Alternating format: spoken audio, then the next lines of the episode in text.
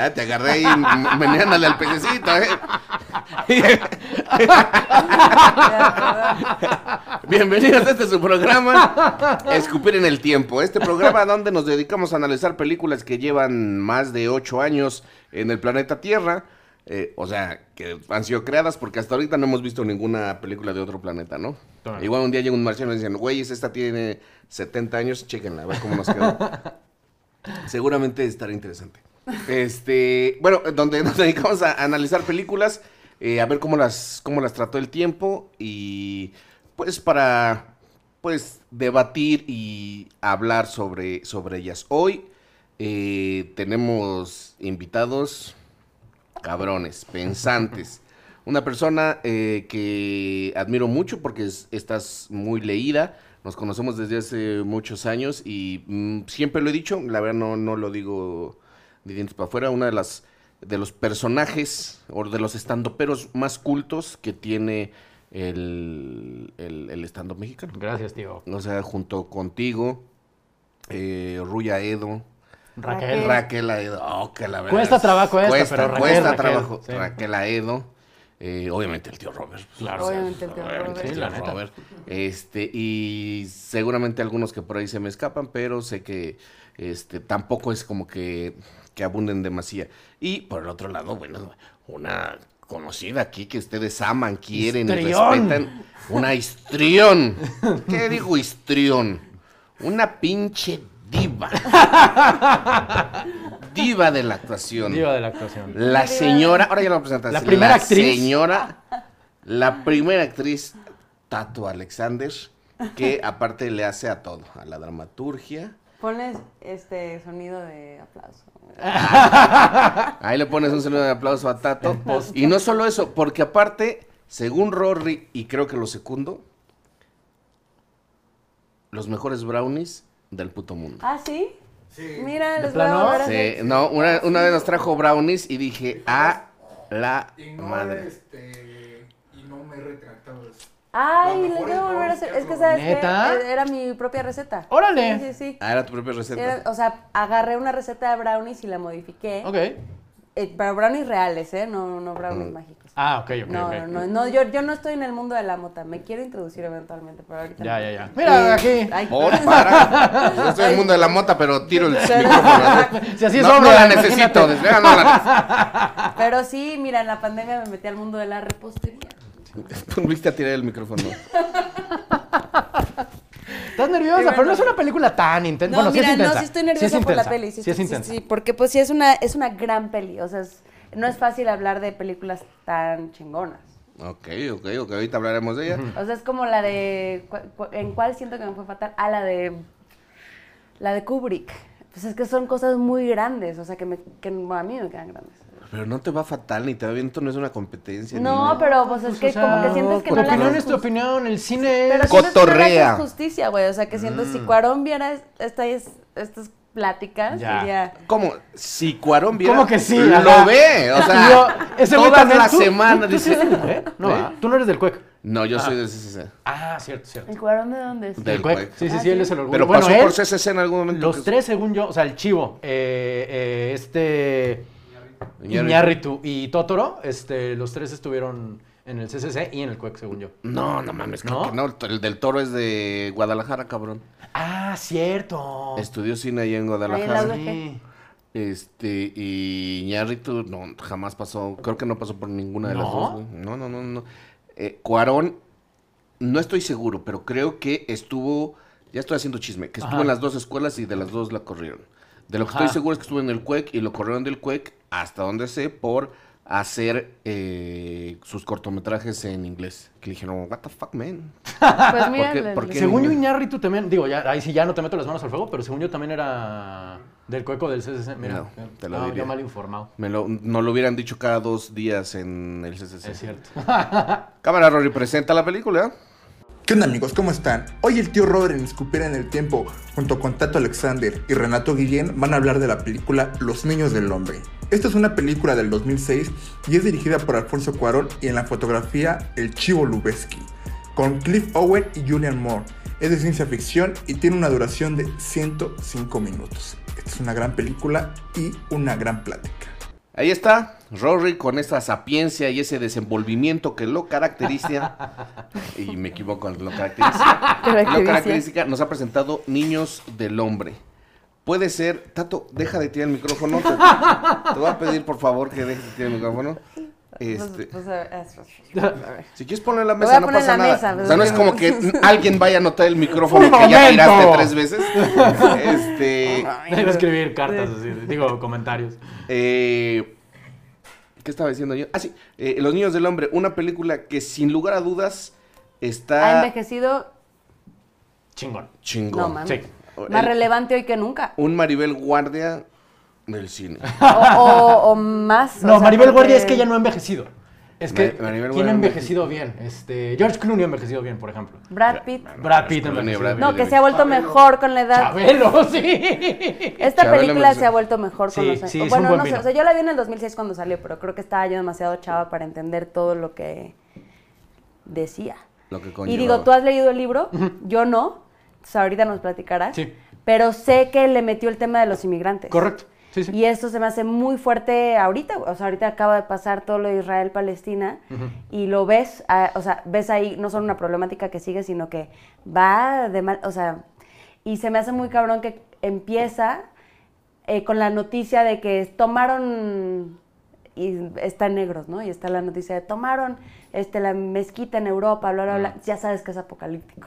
Sí. Es- es- ese es eh, también, digo, un prejuicio occidental de que le tenemos miedo como al Islam y le tenemos miedo a estas cosas y cómo, cómo los tratan así, los, le- los tratan como terroristas. Y sí, justo le tenemos miedo, pues sí, a, esa, a esa cultura, al Islam, etcétera. Y este... Y, y está muy cabrón, o sea, de pronto ves eh, tomas en las que se ve claramente que están sacadas como de fotografías de guerra, de, o fotografías de tortura de las prisiones, de, del tema bueno, De los campos de palestino, concentración. exacto, de campos de, De hecho, hay una anécdota, en una de las paredes vemos una fotografía de Pavel, que era un estudiante universitario que en esos años estuvo siendo buscado y decían que lo había matado eh, el, el- el sistema, el gobierno, no me acuerdo la verdad bastante bien, pero eh, se, se hizo muy muy famoso que de repente puso la foto del, del tal Pavel. No me acuerdo, Es desapareció. mexicano. De Mexicano. Pavel Granados. No, sé si Pavel... él. Él, él- él está en la filosofía. en la Sí, sí, de sí, sí, me de acuerdo. Sí, yo estaba en la facultad en ese entonces. Sí, sí, sí. yo, yo Hay un, hay un homenaje a sí. Pavel. No mames. Sí. Me la perdí, güey. Sí, No, no, en no. una, cuando están, cuando llegan por primera vez a donde están los refugiados, Ajá. en, en la estatua esta donde le dicen que vean a la, En la estatua del soldado. en la estatua Sí. del soldado hasta abajo está, se, Ah, se no busca mames. Pavel, que con la misma foto que se difundió en En esos años. filosofía y letras, sí, a huevo, desapareció, lo desapareció la policía, eso no recuerdo, puta. Sí, güey, justamente yo estaba en filosofía y letras en ese entonces, yo entré en 2005 a la UNAM. Sí. Ok, bueno, pues ahí, ahí este, está el homenaje a Pavel. Bueno, eh, va- vayamos por, por partes. Eh, creo, híjole, perdón, a mí lo- el caso de Cuarón y, y Lubeski se me hace sumamente impresionante. Eh, son eh, pues, dos artistas que en conjunción eh, han hecho cosas que literal pareciera que son imposibles de hacer. Sí. Después de Los Niños del Hombre, y esto lo conté el mismo Cuarón, muchos directores y fotógrafos se acercaron con ellos y les preguntaban ¿Cómo lo hicieron? cómo vergas le hicieron. Sí, digo, ahorita ya está en 1917, así, pero en el... dos- o sea, ta- la- Desde 2006, ¿no es cierto? Ajá, 2006. en el 2006. Ujú.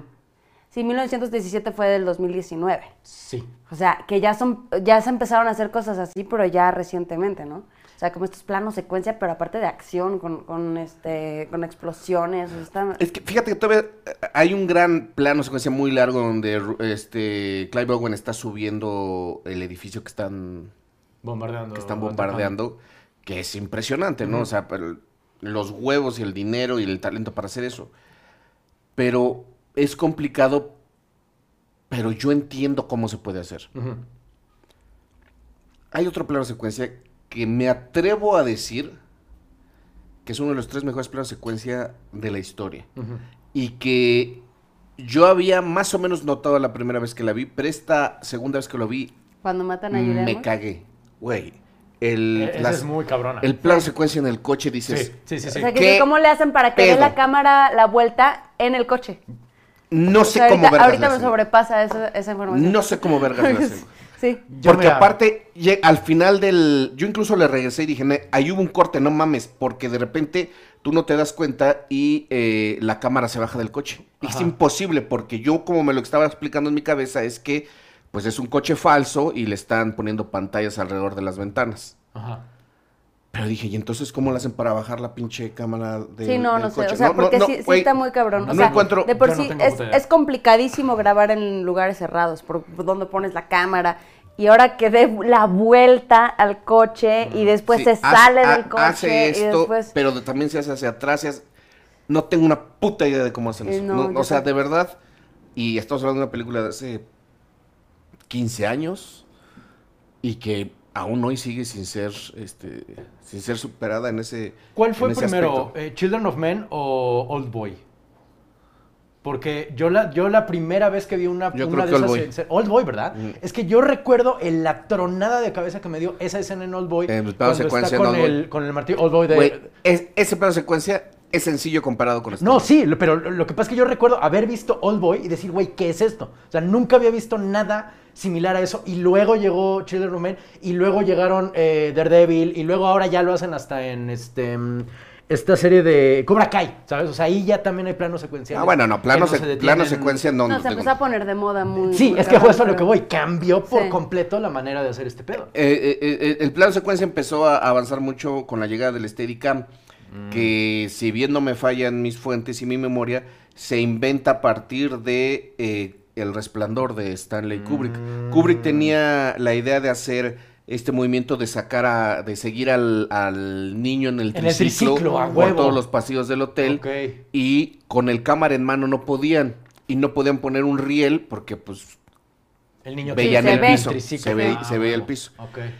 Entonces, Stanley Kubrick, que durante años se había dedicado a hacer lo que quería en el cine, aunque esto significara inventar cosas que no existían, Claro. como lo hizo en 2001, dijo, debe haber una manera de poder solucionar esto. Y lo inventó el LSD. No lo inventó él, pero eh, se acercaron a personas de la NASA y dijeron, justo, a lo mejor te puede servir esto porque para los coches que mandamos a la luna o así y que de repente hay mucho movimiento, inventamos un sistema de amortiguación para que pueda matar el, el movimiento. Entonces aplicaron eso a cámara cinematográfica. Entonces a partir del resplandor empiezan eh, los directores de cine a jugar con, con los planos, los planos secuencia. Mira. En lo particular a mí, creo que el que más me gusta en la historia es el de eh, Robert Altman en The Players, que es el principio de la película, porque aparte es un homenaje a los planos secuencia Mm. y es Fíjate que esa no, no- maravilloso. No, no, es, es, es, es, es otro pedo. Mm.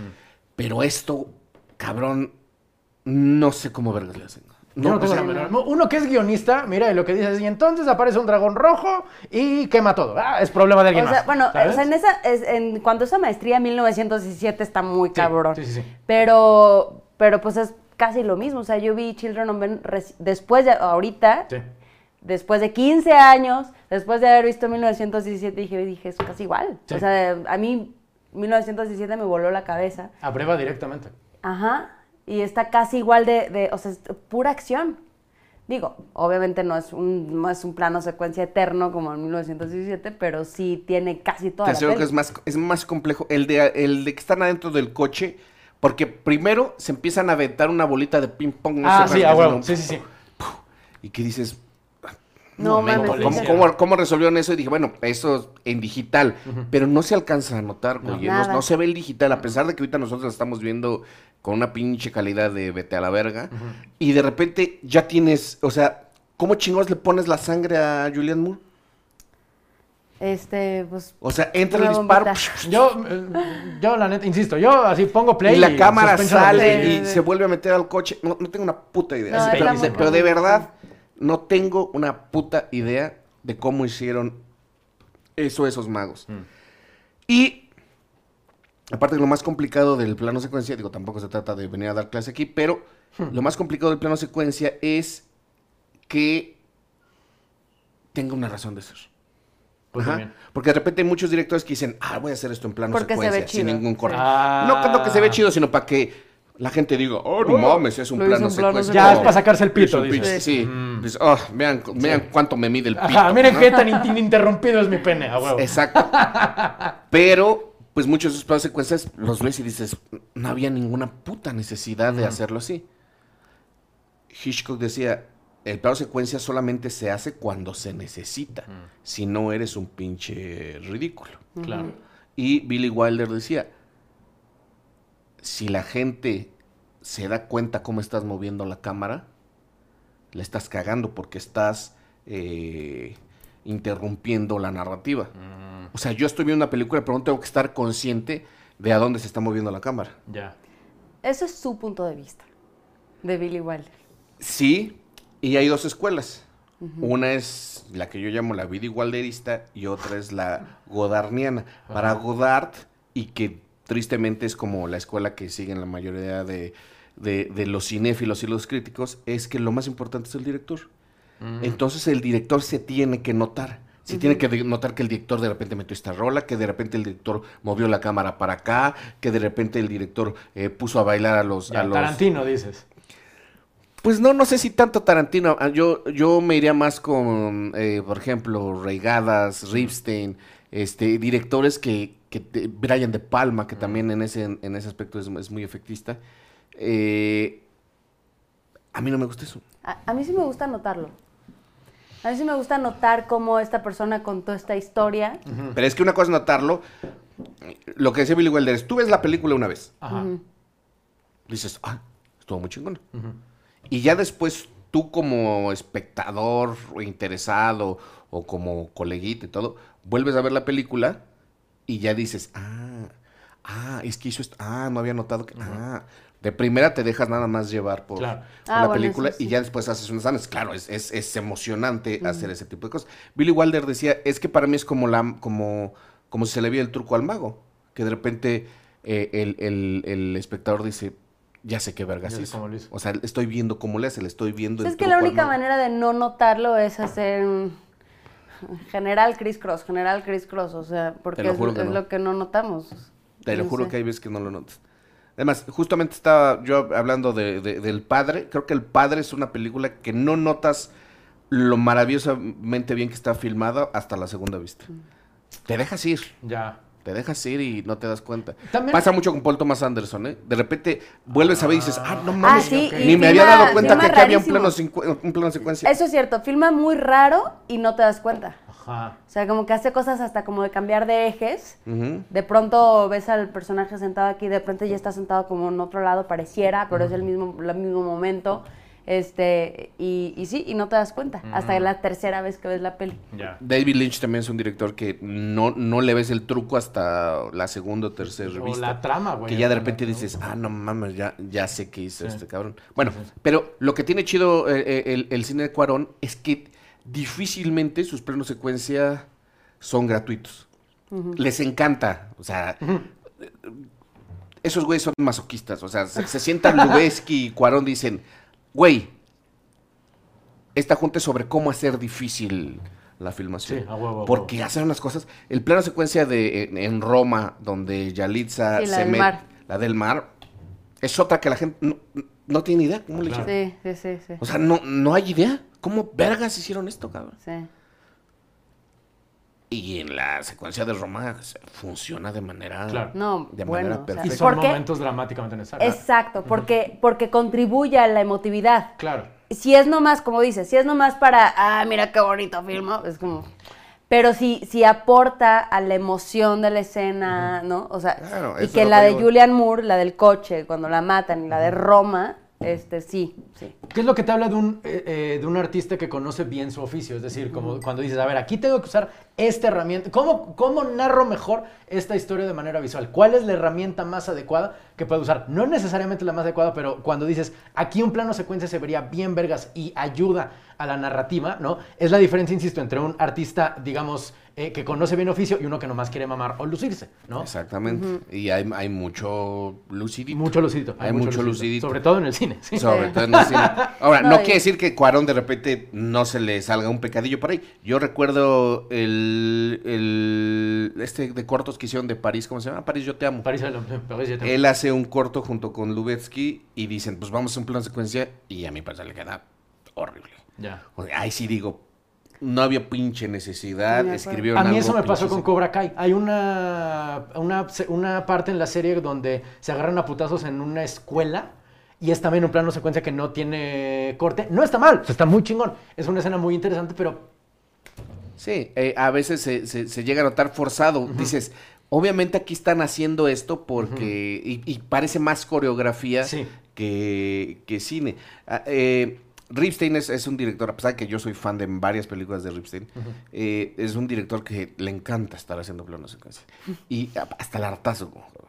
Y hay planos secuencias, por ejemplo, me acuerdo mucho en El Coronel no tiene quien le escriba, eh, donde incluso se nota que de repente Salma Hayek se hace a un lado para dejar pasar la cámara y dices, güey, o sea, ese tipo de cosas te sacan totalmente de la ficción. güey. no, no sé si viste ahorita justamente en Children of Men que hay un momento donde la sangre salpica el lente de la cámara y Me luego encanta. se borra. O sea, luego, Sí. o sea, estás viendo sangre, sangre, sangre, de pronto, ah, qué chingón. Ay, Pero yo, güey, yo me sangre, ¿qué acuerdo que fue la primera vez que vi algo así. O sea, Ajá. que dije, ah, órale. O sea, porque. Hay un digo- lente ahí. Sí, ajá, hay un lente ahí. Tenía pues, 18 años cuando Ajá. vi la peli. Entonces, para mí sí fue así como, wow, creo que nunca había visto esto. y, y este, y es algo que se me quedó grabadísimo de la peli. Así la sangre salpicada en el lente. Sí, Y, después desaparece la sangre. Y después desaparece y vi que fue un error, o sea, que él, que él, o sea, escuché una entrevista de él que dijo, yo grité corta en ese momento, pero nadie me escuchó. Ah. Había una explosión. Y que No estaba mames. emocionadísimo Lubeski, así de que no mames cómo se vio la sangre en el lente y pues ya lo dejó. Pero sí, o Sí, sea, y es de las cosas más emblemáticas. Ahora, que Ah, me, me hubiera gustado más que fuera a propósito, ¿No? porque puedes... La soga, que antes de 1917 y etcétera, etcétera, la soga de Alfred Hitchcock fue la primera película que fue hecha con la idea de que toda la película fuera un plano, fuera un plano secuencia. Este, y eh, al inicio de la película nosotros vemos a los protagonistas, el protagonista saca la mano del de cuadro y se oye que prende la luz. Y después pues empieza el plan secuencia, empieza a mover. Y yo hasta como, porque con esa película yo hacía análisis cuando daba clase, como hasta la décima vez dije, a ver, momento. Al principio de la película este güey hace así, prende la luz, pero ya después que nos alejamos, es imposible que él prenda la luz porque no había ningún... O sea, ningún ¿Apagador? ningún apagador. No cerca. mames. Entonces dije, a la verga. Claro, en ese momento, pues Hitchcock dijo, prende la luz, nadie va a notar, o sea, necesitamos que prendas la luz, Ujú. pero nadie va a notar, o sea, nadie va a ver el truco. Nadie va a ser tan ñoño como para hacerla de continuista Sí, externo. o sea, na- nadie va a ver el truco bajo la manga Mm. de que jugamos con eso. Y entonces me hubiera encantado que lo de la sangre fuera así, Mm. que de repente, porque es muy impresionante y es muy violento, y que de repente te ponga la sangre y después te la quita así como de, ya te impresioné, podemos después después quitarla, pero sigue siendo pues un descubrimiento, pues no sé si un descubrimiento, seguramente alguien ya había, sobre todo en las películas de Kung Fu, alguien había manchado de sangre. Pues el igual, lente. pero yo no me acuerdo nunca. eh, No, No, me pero- acuerdo ni siquiera ni si en Titanic se manchó de agua, ¿sabes? El lente, no me acuerdo. Mm, No, no creo. Probablemente sí. Seguramente sí. Pero yo me acuerdo la primera vez que vi el lente manchado Ajá. de algo fue en Es que es una ruptura de la cuarta pared muy cabrona. Muy cabrona. Porque no O sea, solo parece- atrás hay un narrador visual, es atrás hay una cámara. ¿Sabes? es como, sí, sí. no sé si han visto... Y, y sí se filma como documental un poquito. Eso justamente, meterte pa- muy- parece un programa, no sé si han visto, yo soy muy fan de los programas que hacen los gringos para espantar a la clase media blanca. Ah, sí. Estoy pensando en Cops, ¿sabes? Que es un programa, pues básicamente, este, este, eh, cuando hubo una, una huelga de escritores, no, no la de 2016, sino anterior, decían en la tele, güey, ¿qué hacemos? ¿Qué, qué programa ponemos? Hay que seguir a un departamento de policía viendo cómo atrapan este, ladrones, ¿no? Y entonces era literalmente un camarógrafo que nunca habla detrás de los policías que persiguen ladrones. Y entonces tú ves al camarógrafo respirar fuerte cuando van corriendo atrás del pinche ladrón, Wow. cuando se caen, se escucha. O sea, me ha tocado ver que, que se cae, güey, ¿sabes? Pero hay, un, hay una participación activa tanto del camarógrafo como de la cámara en sí misma como objeto. ¿Sabes? O sea, tú, eh, se ve detrás de. Más bien, se ve en el plano secuencial que hay un humano y una máquina detrás de. Bueno, yo te doy un ejemplo mejor y ya nos estamos desviando un chico, pero ahorita retomamos el camino. Para mí, durante muchos años, y voy a sonar mamador, pero mi pornografía favorita fue Ajá. Backroom Casting Coach. Ok. ¿Conocen Backroom Casting Coach? O sea, me puedo imaginar perfecto qué se trata, nomás con ¿Tú el conoces título. Backroom No, Casting no, Coach? no quiero Ah. ni saber de qué se trata. No, era, un, era, era, era un güey que Ajá. nunca le vemos la Un cara. productor tipo Harvey Weinstein que se coge actrices para darles Mm, trabajo. Sí, pero él, él pone un anuncio, dice, se, se solicitan mujeres para este la industria erótica. Decían industria erótica. Ah, no Entonces mames. llegaba la morra y se sentaban en un, en un sillón negro y ese güey empezaba a filmar y les decía, ok, a ver, vas a ganar 5 mil dólares cada película, pero pues, ¿te vas a rifar o no te vas a rifar? Y entonces muchas decían, gracias a la verga, Ajá. y otras decían, ok. ¿Y lo grababa? verga". Sí, y No lo mames. grababa. ¿Y eso qué tiene que ver con la Navidad? Que la Navidad es un momento de dar y recibir. No, no, sí, sí tiene que ver. Necesidad, güey. No, Necesidad. no, no, pero ¿por qué? ¿Qué Habiendo necesidad? tantos ejemplos de ficción. que Espérame, porque parece estamos hablando documental. de, de romper la cuarta, cuarta pared pared con la la cámara, Habiendo de la tantos cámara. ejemplos de rompimiento de la cuarta pared. No mames. O sea, Bertolt ¿cómo- Brecht. Y hablando de Cuarón, güey, o sea, ¿qué? qué, qué O sea, me habló de Sí, Ba- Bertolt No, Brecht qué y este No, vato, no, ¿no? Coach. Bertolt Brecht. Casting Couch. Mejor habla de Bertolt Brecht. ¡Wow! No, No, porque de Bertolt Brecht. estás mal. No, no, no. Porque de Bertolt Brecht han hablado 50. estás muy Yo estoy mal. hablando de Backroom Casting No, nadie, a ver, nadie ha hablado de Bertolt Brecht aquí. Aquí no, ver, pero en otros contenidos sí. No. Sigan la página de Bertolt Brecht para todos. Romper que- cuarta que pared está en está, un chingo, está Fleabag, está todas las de Güey, ¿ya viste. Insecure? ¿Tú ya viste Insecure? No. Insecure es una serie que está ahorita en Amazon Prime, que es, es eh, Fleabag, es tan íntima como Fleabag, pero es una chava negra de Los Ángeles que rapea frente al espejo y la chava del espejo le contesta y habla a la cámara directamente y le dice, ya, no, how to work", ¿sabes? Si te gusta el hip hop, está lleno de referencias a, a toda la cultura hip hop. Está la Ok. primera temporada Ahí de está. Insecure No, es no nos desviemos, no nos desviemos, no nos desviemos. Magistral. Sigamos hablando de Backroom Casting. Hijo de la chica. Pero ¿por qué te molesta que hable de un Me, me molesta exista? mucho, te voy a decir por qué. Porque el, el concepto casting couch a mí me emputa, ¿me explico? Ya, O sea, soy actriz. ya, sí hay. Pero, Uno. Y, y dos, ¿qué tiene que ver? ¿cómo que qué tiene que Estamos hablando de Pero- Children of Men, una película. pasó en la cámara en Casting Couch? Una Perdón. película que habla de dos temas importantísimos hoy, güey. Uno, nuestra extinción como seres humanos. Y dos, el, el tema de, de la migración, del racismo, de, de todas estas cosas que estamos viviendo hoy. Y tú me vienes a hablar del casting couch. O sea, Es que no tiene nada de malo. Posmodernidad, abrázala. No, abrazo la posmodernidad, pero a ver, ¿qué opinas de, de, de esta distopía? A ver, si quiere, ya nos- es que estábamos hablando de los elementos cinematográficos, Sí, sí, sí. que para mí es lo más relevante de Children of Men. A lo mejor se puede escuchar un tanto despectivo, pero no, no lo creo así. O sea, de verdad hay momentos gloriosos con Sí. la cámara de Lubeski y Sí. la dirección de, de Cuarón. Pero pasemos Bueno, a lo otro sí, que ok, también pasamos a la tiene- historia. que pasemos a la historia que tiene muchísima, muchísima carnita y de dónde cortar. Sí, señor. Sí, una cosa es Una vital. cosa es la distopía y otra cosa es el tema social que lo metió este Cuarón. Sí, porque no eso no está estaba en el libro. Me, me gustaría empezar por algo. Se, se sufre más el principio. Mira, yo también ya estoy teniendo. Se sufre más el principio porque es imposible no pensar en este momento.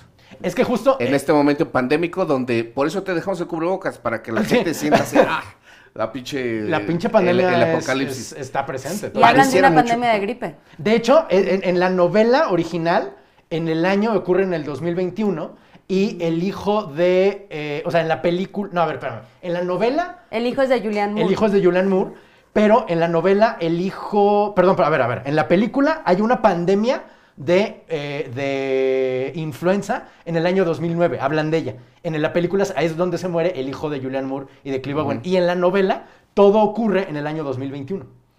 Wow. Sí. Chan, chan, chan, chan. Eso está muy loco, eso Sí, está sí, muy, muy de la Matrix, o sea, así es de que, ¿cómo sabían? O sea, Eh, es retro- ya es casi retrofuturismo, pero sí, sí, oh, sí, justo pues es este año. Sí, sí, sí. sí. Qué loco. Pero sí, o sea, creo que, creo que, o sea, justo el, el libro habla de este, de un tema, nuestra extinción, ¿no? Como seres humanos. Y creo que hay, hay varios, o sea, en, en toda la ficción, de ciencia ficción, hay varios panoramas eh, en cuanto a eso. Y este se me hace uno que toca temas muy, muy profundos, güey. Y, y que le haya agregado el tema de, de- un De tema migración. político muy fuerte de la migración, del racismo, este, y de cómo, pues, pues sí, nos estamos destruyendo. Creo que, creo que se, se unen muy bien. O sea, porque sí creo que el tema de que se dejen de nacer niños, que es algo que uno pensaría, ah, pues no es grave, está bien, hay sobrepoblación, nos quita por completo un, un empatía a los seres humanos de entrada, ¿no? Este, no- nos quita varias, varias características, este, el valor a la vida. O sea, como que e- el valor de la vida se reduce, el valor del- de la muerte se reduce, es como nos convertimos más en estadísticas, en, y, y eso no lo vemos, ¿no? Pero, pero no creo que tiene que ver más con la esperanza. Yo, mi Obvio, Toda sea- esta película se trata de eso. Sí, Pero mi justo, lectura o es sea- más, más por allá porque en realidad te puedes a pensar, pues, ¿por qué tendrás que estar triste, güey? O sea, sí ya no están naciendo niños, pero a ti tú te vas a morir a, a la edad que te tenías que morir.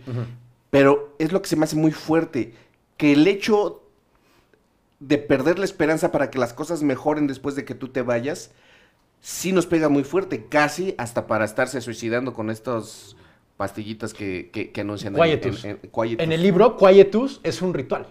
Ah, O sea, En el libro Quietus es un ritual donde la gente de más de 60 años... Es que, a ver, en el, eh, una de las diferencias fundamentales entre el libro y la película es que en el libro, como bien dices, el hijo es del personaje de Julian Moore, que se llama Julian, no, Julian, ajá. Julian. El, la la perso- el personaje de la... que se llama, muy sutil, se llama Key, o sea, llave, Ajá. ¿no?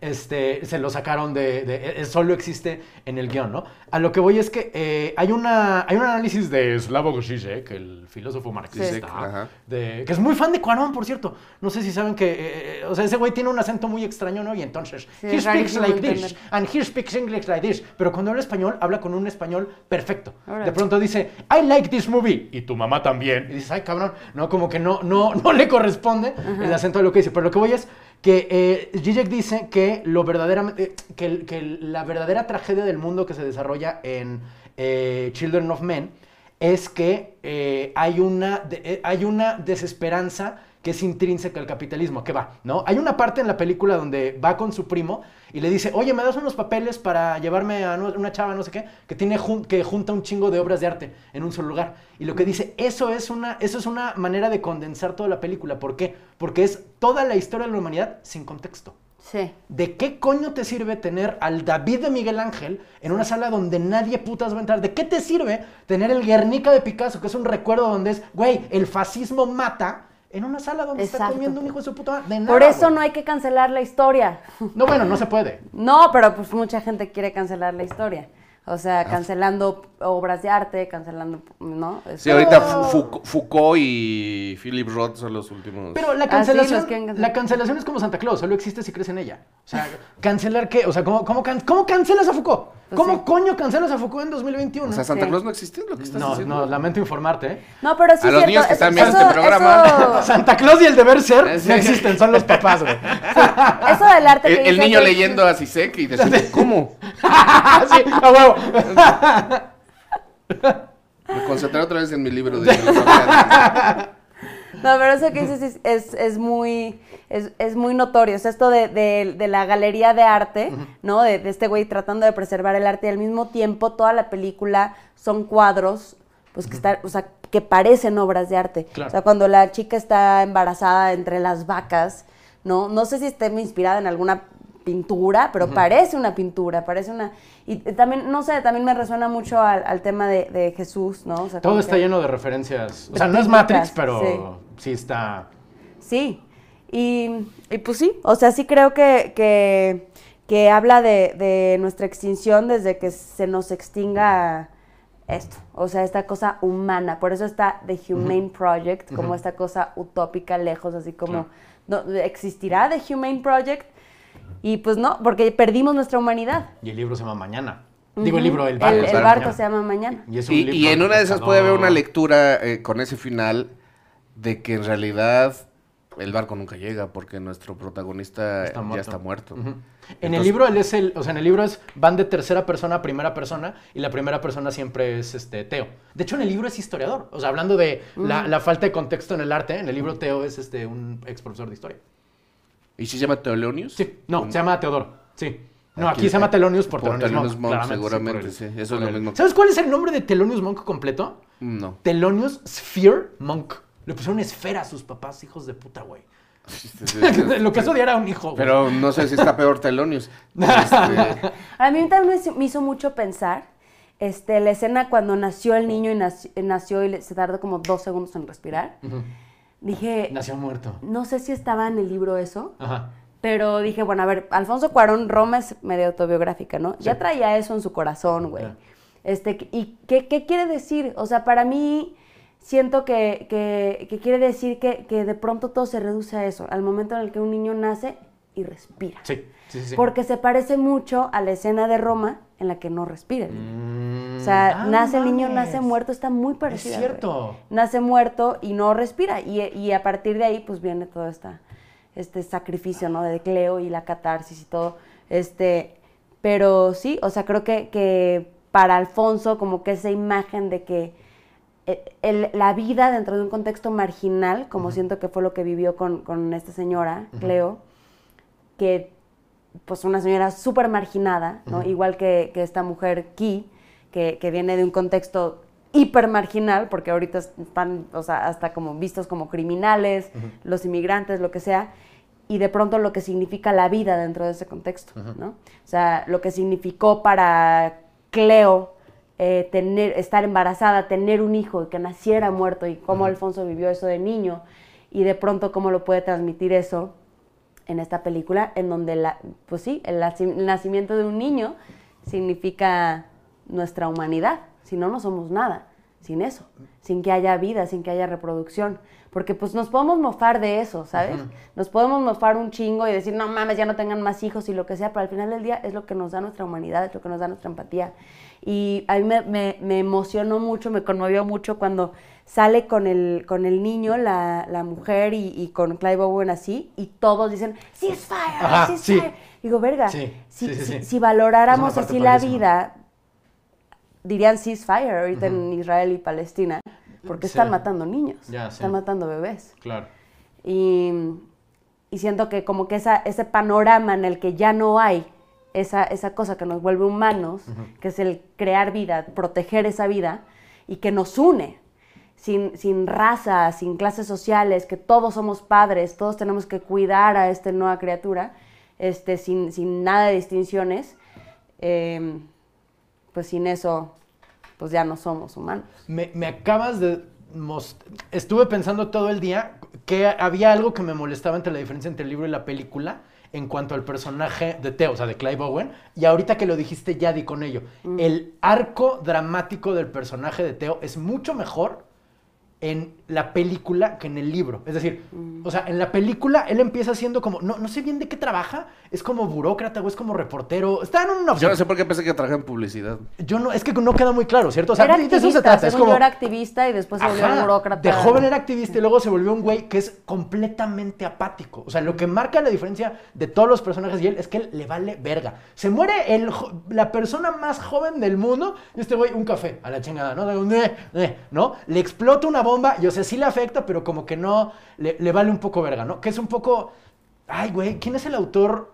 Eh, en- eh, hay un libro de guion que dice que el, el arco dramático tiene que empezar con que un personaje crea una mentira y que es una mentira que, que rige su vida hasta que ocurre algo que hace que la mentira cambie, ¿no? Lo que estoy pensando es, ese güey era un apático que le valía verga todo hasta que ve a una mujer embarazada nuevamente, ¡pua! le Sí. truena la mema y entonces dice, ah, no mames, sí hay esperanza, sí se puede hacerlo. Y entonces ya se convierte en el héroe, que, ahora sí que en el héroe de la película, ¿no? Pasando de ser un tipo completamente apático a voy a dar mi vida por Sí. la esperanza Exacto. en el futuro. En el libro, la neta, no pasa eso. ¿No? Porque, no, es que en el libro, o sea, eh, eh, en el libro, eh, el que toma el poder es el primo, o sea, el güey en la película que guarda las obras de arte, es un güey que como a la gente le empieza a valer verga en general la política, el güey simplemente toma el poder. ¿Sabes? Como llega, ahora yo soy el rey. Como a la gente le vale verga, se convierte en un estado autocrático y nadie hace nada al respecto. Y entonces es el primo de este cabrón y este, se ponen en contacto con él los fishes, que en el libro son los 12 peces o los 5 peces. La neta no, o sea, ya no se lo firmo contar.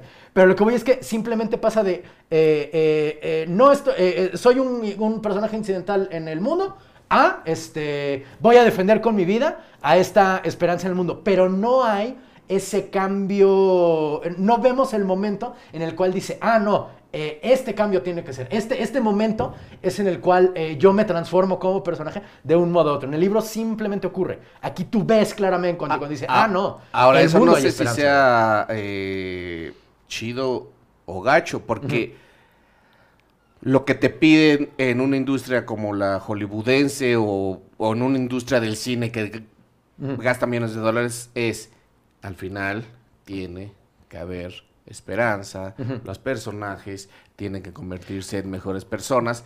Entonces, a Pero lo en el libro es, es- es igual, o sea, sí, sí sigue la narrativa del libro, yo creo. O sea, no creo que sea tan bien hollywoodense, nada más es así, así pasa. Es mucho más católico, más cristiano el libro. O sea, Children of Men es una referencia del Salmo 80, ¿sabes? O sea, el Children of Men es toda la humanidad. Digo, creo que es un poco obvio, pues, pero a lo que voy es que eh, eh, justo tanto la novela como el libro, digo, pendejo, tanto la novela como el libro, tanto el libro como la película, se tratan de este, la esperanza en el mañana a través de la, de, de la, de la, de la, de la esperanza que se deposita en las generaciones que siguen, ¿sabes? Sí, Como, exacto. No creo que sea tanto hollywoodense, sino como seguir la idea cristiana, obviamente, de este eh, eh, se transmite la palabra a través de la, eh, la encarnación de la palabra misma, ¿sabes? O sea, de, a través de Y también lo que es interesante, y yo fue algo que me clavé mucho, es también como en esta cuestión de los símbolos. O sea, ¿qué significa que se haya muerto el humano más, más joven del mundo? Y el hecho de que haya otra vez una mujer embarazada, porque, porque a lo mejor yo de principio digo, no mamen, cuiden a esta para que sí la lleven a, a laboratorio y vean cuál es la diferencia y, y que los científicos descubran Claro. qué vergas pasó y por qué ella no le está no le está afectando.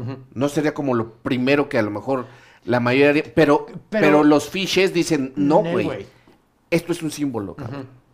Pues es que no solo los features, sino es el director y Es es, que- el, sí, sí, sí. el- el que escribió la novela. Siento que ahí está rompiendo un poquito la suspensión del descreimiento, o sea, en el sentido de, ¿por qué One Punch Man le gana a la banda golpeando una sola vez? Porque sí, ¿no? O sea, no, no, no, mm, creo que no estaría tan importante met- meterse en el, por- vamos a estudiar esta onda de por qué está embarazada esta chava. De hecho, en, la novela sí, sí hay sexo, o sea, porque aquí es una, en la novela el- la embarazada es el personaje de Julianne Moore y el padre es, el, es eh, Luke. O sea, eh, que era un ex sacerdote en la novela, el negro en la, en la, en la peli. Eh, y aquí hay una, dicen como, no, pues no sé, quién sabe, cogí y me embaracé, ¿sabes? Pero no hay una, una idea de un matrimonio, ni de una pareja, ni de un, "Meh", nomás pasó y llegó. A mí me gusta, como que a mí me gusta no preguntarme el por qué One Punch Man le gana a la banda. No, con no, Pues es- pero no, está pero- más bíblico, o sea, está más la virgen de quien se embarazó. pero, pero yo no estoy pidiendo respuestas. Yo lo, de, de hecho eso me gusta que que, que no, no quieran no quieran respuestas de por qué por qué ella sí, sino que los personajes la traten como no importa, es un símbolo, es el símbolo de la esperanza. Este bebé es esperanza. Claro. Pues igual que Ah. Jesús era esperanza. Sí, y, y, y, a lo- y- y por eso hay que mantenerlo hay que mantenerlo como vivo. un símbolo. Y también, o sea, también sí creo, digo, si lo, ve- si lo tratas de ver así como lógicamente, pues ya no creo que existan las instituciones en ese, en ese mundo distópico. Así como, ay, vamos a llevarlo a la NASA, pues la NASA ya está destruida, ¿no? Sí, claro, claro, claro. Pero, pues yo creo que es más un tema simbólico de, de llevarlo a un- a un tema más bíblico. O sea, un niño nacido.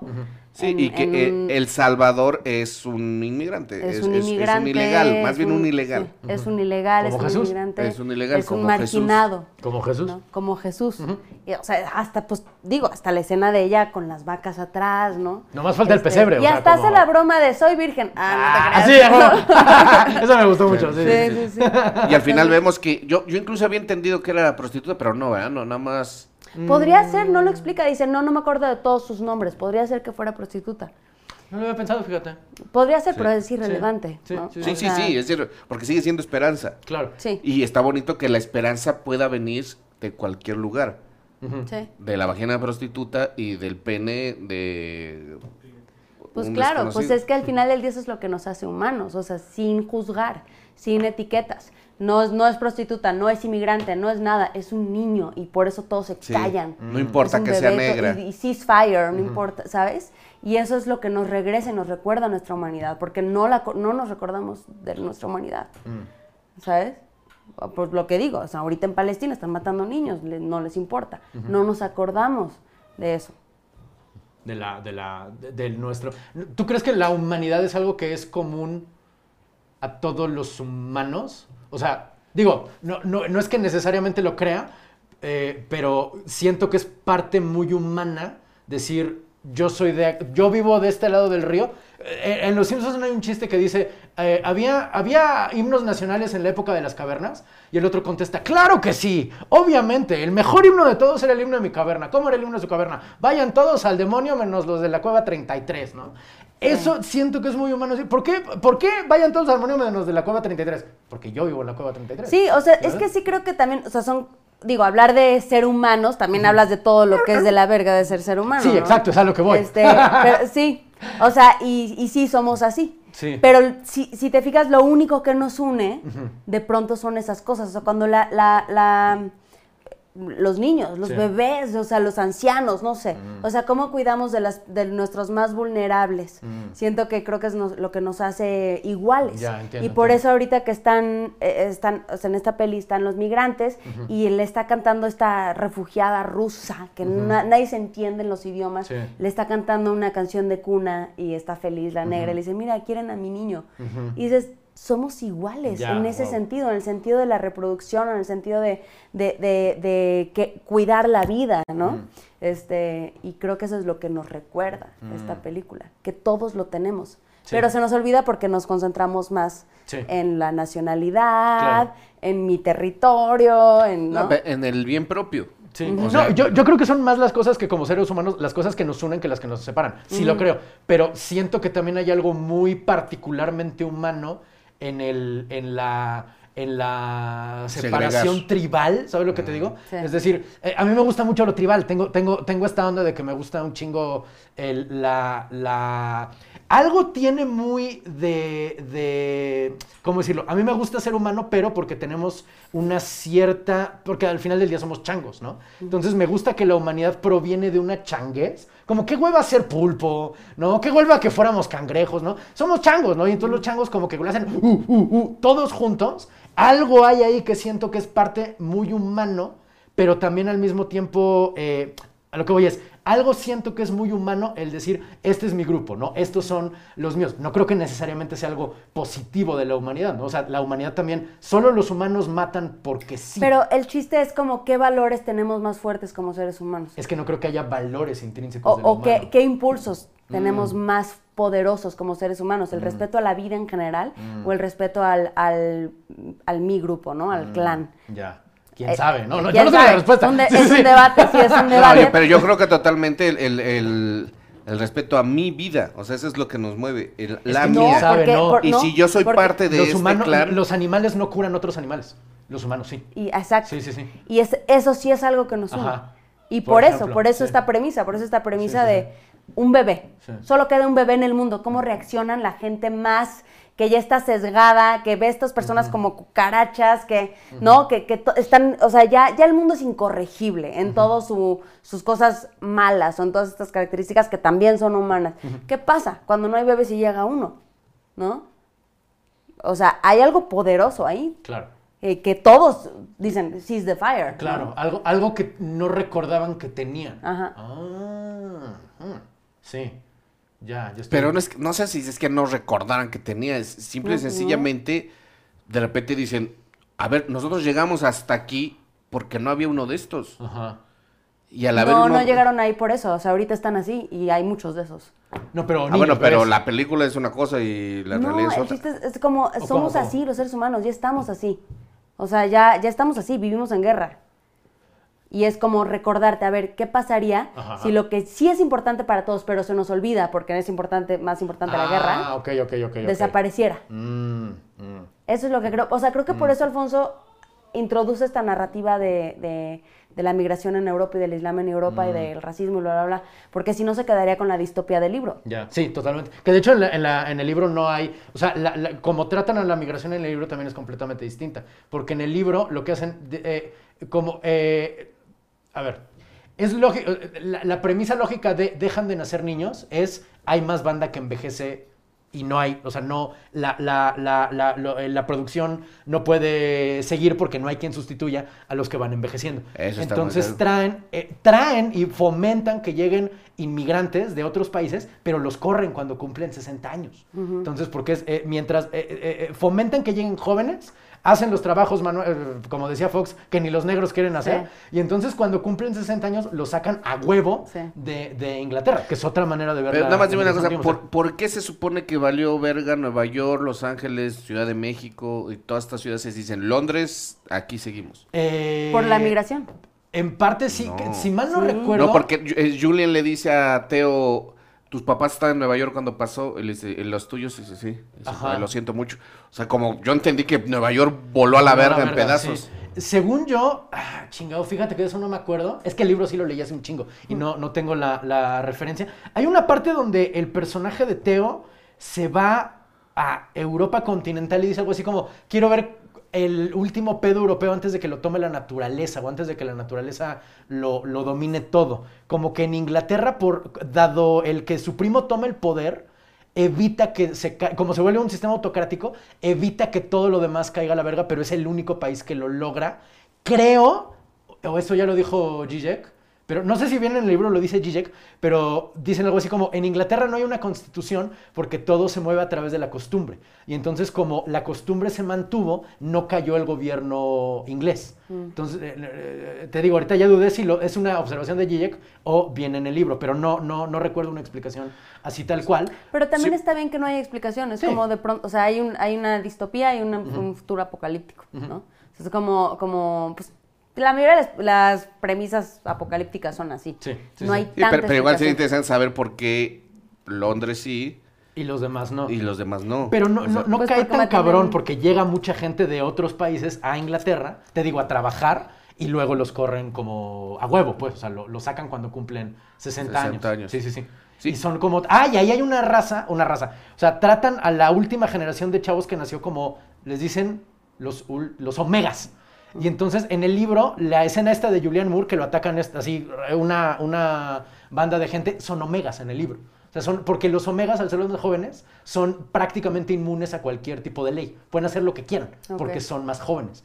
Y entonces son unos pinches bastardos salvajes que matan impunemente, violan impunemente, hacen mil y un chingaderas, entre otras, matar, eh, emboscar y matar gente porque putas sí, porque, porque pinchen poder. Que es mucho más cercano el libro, ahora que lo estoy pensando, a Huxley que a, que a este, una distopía, digamos, más cyberpunk como esta, porque esto es así un cyberpunk, digamos, con menos computadoras, pero es una distopia donde totalmente el, el gobierno ya es algo más simbólico que realmente un cuerpo de... Eh, Es que eso está interesante, De porque poder. sí, un- un- una generación que de repente es intocable porque a ver qué chingados nos van a hacer, pues somos los Somos los más últimos, somos los más jóvenes, somos los últimos, que a lo mejor intentan hacer el guiño cuando dicen que Diego, el Ajá. argentinito, Eso también dicen, pasa en el era un hijo de su puta madre, que, quien dice Teo, que bueno que, Que que se se murió. murió.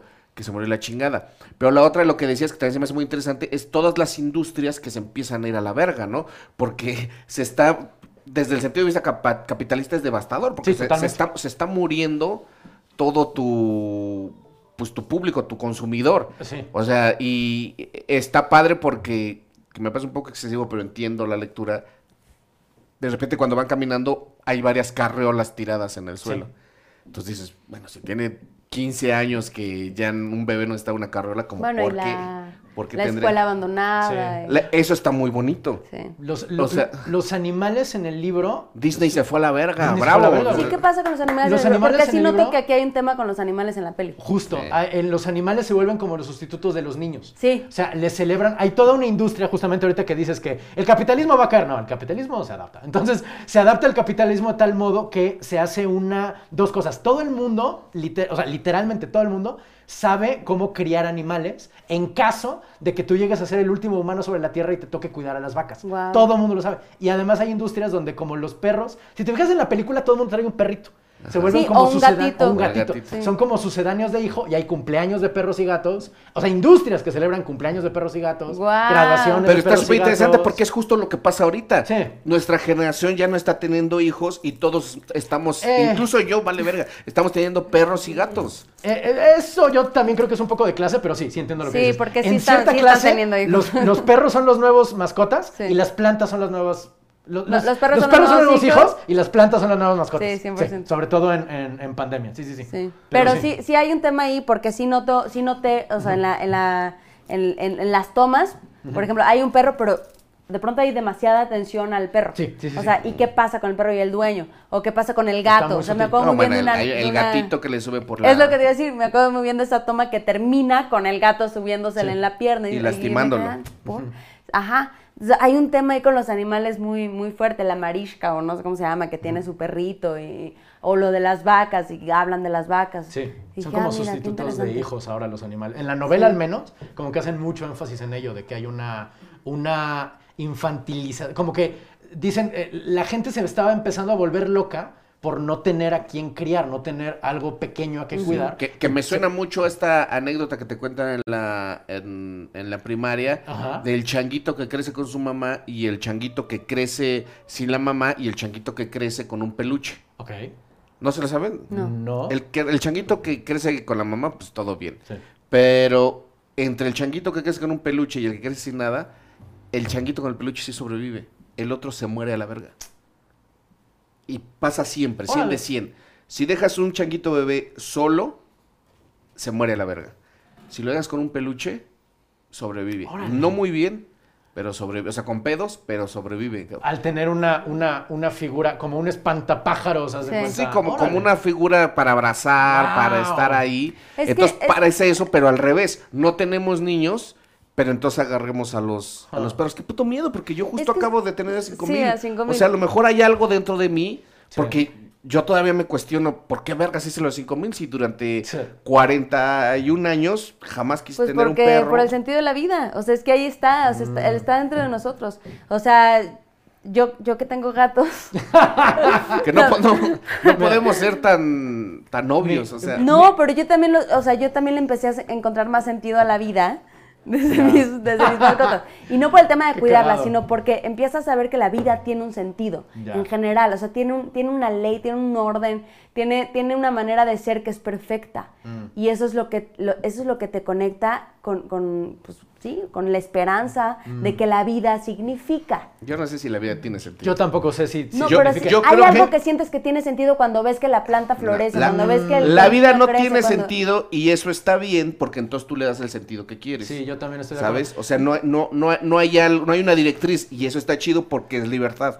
Ah, Me, me acordé de dos cosas. O sea, mi, mi madre nunca ha dicho que tiene perrijos, pero siempre decía, dale de comer a tu hermano y se refería al perro. Mm. ¿Sabes? O sea, es algo, algo ahí por ahí. Sí, luego, no- luego nos confundí y me servían las croquetas, pero. No, pero. pero eh, a mí me pasó. O sea, unos amigos acaban de. de- bueno, ya, ya tiene tres años, Matilde. Y no es que vea al mundo como más esperanza después de ver a Matilde. O sea, un poquito sí, porque es una niña muy lista. Pero yo he pensado en mi propia mortalidad y mi propia vejez desde que Matilde nació. Es decir, como que yo en mi cabeza sigo teniendo 23 años, ¿sabes? Con 27 ver, años. no- y entonces, ¿qué pasó? No hay un fenómeno que te afecte más que la muerte, Ajá. pero al mismo grado el, El nacimiento. nacimiento. Sí, Pues sí, por sí. eso, Sí, es lo que sí. te estoy diciendo, el sentido de la vida está en el ciclo de la pero, vida.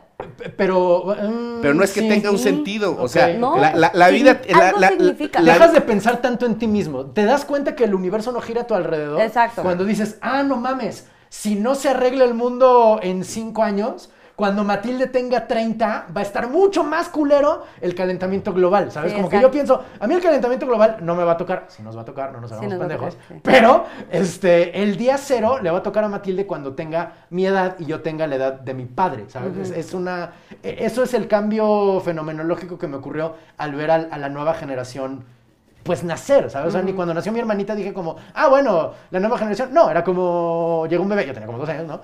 Llegó un bebé y listo, ¿no? Con Matilde sí es como, ah, cabrón, es otra cosa Por- aparte. pero güey. eh, a, a mí lo que se me hace muy interesante es que nosotros los, los viejos sí nos damos cuenta de los cambios y las y pero esto se, se repite siempre, las generaciones que vienen no lo notan, o sea, por ejemplo, Ajá. alguien de 15 años, de 14 años, tú le dices, no mames, es que eso fue un cambiazo que de repente ya todo es digital y todo. Sí. Dice, ¿un cambio? Ya, huevo. Eso no es un cambio. Sí. Sí, pues sí. Así es el mundo, pendejo. Ya.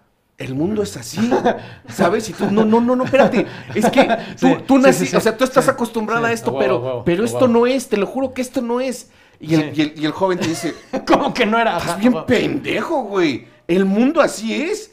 Yo toda mi vida he visto esto. Ajá. ¿De qué vergas me estás hablando? Y eso es, yo siento que es de repente lo que da miedo cuando empiezas a, a- ver a los más jóvenes.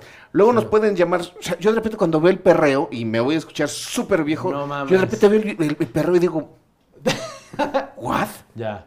Así no es. Pero los jóvenes me dirán, ¿Cómo que ¿qué así no es? ¿Cómo que así no es, cabrón? Así ha sido siempre. Así, sí, así se baila. Pega uno las nalgas en el pito de tu sí. padre. No, es que tú crees que eso es normal. Tú crees que eso es normal porque naciste.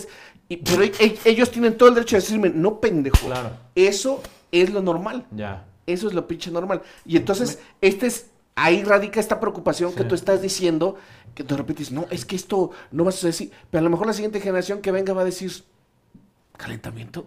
Siempre ha hecho así de calor, cabrón. Claro. Siempre ha llovido así de culero, Claro, güey. claro. Mi, mi padre me dijo hace poco cuando el- el- se compró este reloj que se conecta con el celular, que el Fit, El el- el- iWatch. Ajá, el iWatch, exactamente. Como que me dijo, esta es la primera vez que siento si es el futuro. ¿Sabes? O sea, como que e- esto lo veía en las películas, mi papá es muy fan de James Bond. Es como que decía, esto sí ya me tronó, ni el iPad, ni la computadora, ni el internet, le hizo como decir, ay, el futuro, este pedo sí. ¿Sabes? Como que fue un... Yo, yo cuando pensé, hijo, "E- este es el futuro, fue en el perreo, güey. Ah, Ese es el futuro, güey. No Bueno, y no, again, es que eso, tienes- eso sí, tiene que ver con Children of Men por... ¿Por qué? Porque, estamos perreo- hablando del futuro. Sí, del perreo. El perreo. Mira, Chile no hubiera sucedido si la gente hubiera perreado más. Estoy seguro que- Así de- También, o sea, también nos vuelve muy humanos sí. el perreo. Algo, Sí. algo que es interesante, regresando ahora sí. Algo que regresando en el Children universo of del Chile de Mes seguro no existía el Conalep. Men. No. ¡Ay, hijo de puta! Con el Conalep, así de qué, ¿de qué hablas? O sea, vénganse a México. A mí me llama mucho la atención, regresando a Children of Men, que ya el fin del mundo no es como... fin del mundo, sino el fin es del decir, humano. ¿Cuántos, no, pero lo que voy es, ¿cuántos fines del mundo nos ha tocado? Ah, Tú ya tienes 41 años, yo tengo 36, ¿no? Este, a lo que voy es, después de 2001 dijimos, verga, el mundo se va a acabar por el terrorismo, ¿no? Luego 2009 y fue de, ah, no mames, no, el mundo se va a acabar por la pandemia. Y luego llegó, este, 2020. No, y te estás saltando y el 2000. No, ¿eh? Te El- estás Sí, saltando el dos mil. el 2000 Y2K, el Cuando- Y2K. Perdóname, claro, claro. A lo que voy. El 2012, también. güey, A lo que voy es que tú puedes marcar tu vida de acuerdo a cuál fin del mundo te ha ido. ¿Cómo interpretas y cómo el arte interpreta el fin del mundo Sí. a partir de los fines del mundo que te ha tocado? A Bueno, lo que hay es, muchos Ese panoramas. fin del mundo ya se siente medio, no de modé,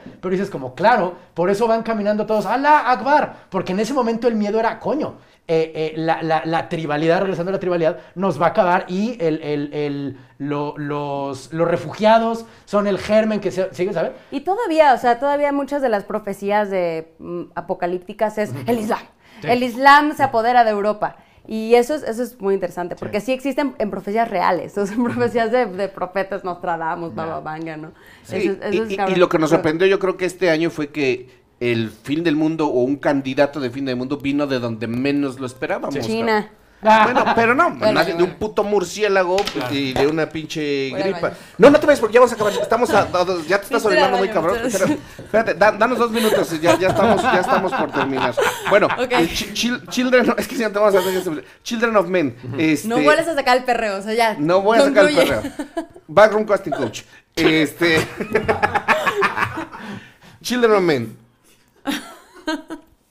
no ha envejecido un ápice. Creo que incluso se No. ha vuelto más... Más relevante. Más relevante. Sí. ¿Estamos sí. de acuerdo? Eh, yo creo que envejeció perfectamente bien y con la premisa de decir, antes el fin del mundo se veía así y ahora el fin del mundo, a pesar de que ha cambiado, este sigue siendo un fin del mundo perfectamente factible. y, no, y eh, actual, por así decirlo también. Yo he de decir que la primera vez que vi Children of Men, o sea, la vi y dije, "Ah, o sea, está bien, pero tranqui, tranqui, ¿no? Y después lo empecé a ver en muchos, muchas reseñas de las mejores películas de lo que iba del, del siglo y yo, sí, sí, sí. Ahora que la volví a ver, de verdad, Sí, sí me quedé así como de, es buen vino, sí. sí, o Sí. sea, Te what? estás riendo de que me estoy haciendo y tú sí. No, ya, es, es parte de mi machismo no dejarla a... No vayas a pensar en meter las manos en agua tibia. Sí. Despídete, despídete de tu público, dile, los quiero y por eso, aunque me esté orinando, aquí estamos ya con me voy, ustedes. muchas gracias por participar. Gracias a Said por, Saludos. Gracias, por, gente. por darse Gracias, cuenta tío. de que Gracias, tengo- Ya, ya, ya, ve, ve, ve. Nos vemos eh, la siguiente semana en otro eh, Escupir en el Tiempo. Tatita, muchas gracias. Muchas Renato, gracias. muchas gracias. Gracias, Te tío. toco poquito porque eres, él piensa que sí es el fin del mundo en este momento. Bandita, cuídense mucho y nos vemos próxima semana con, con otra película. Cámaras.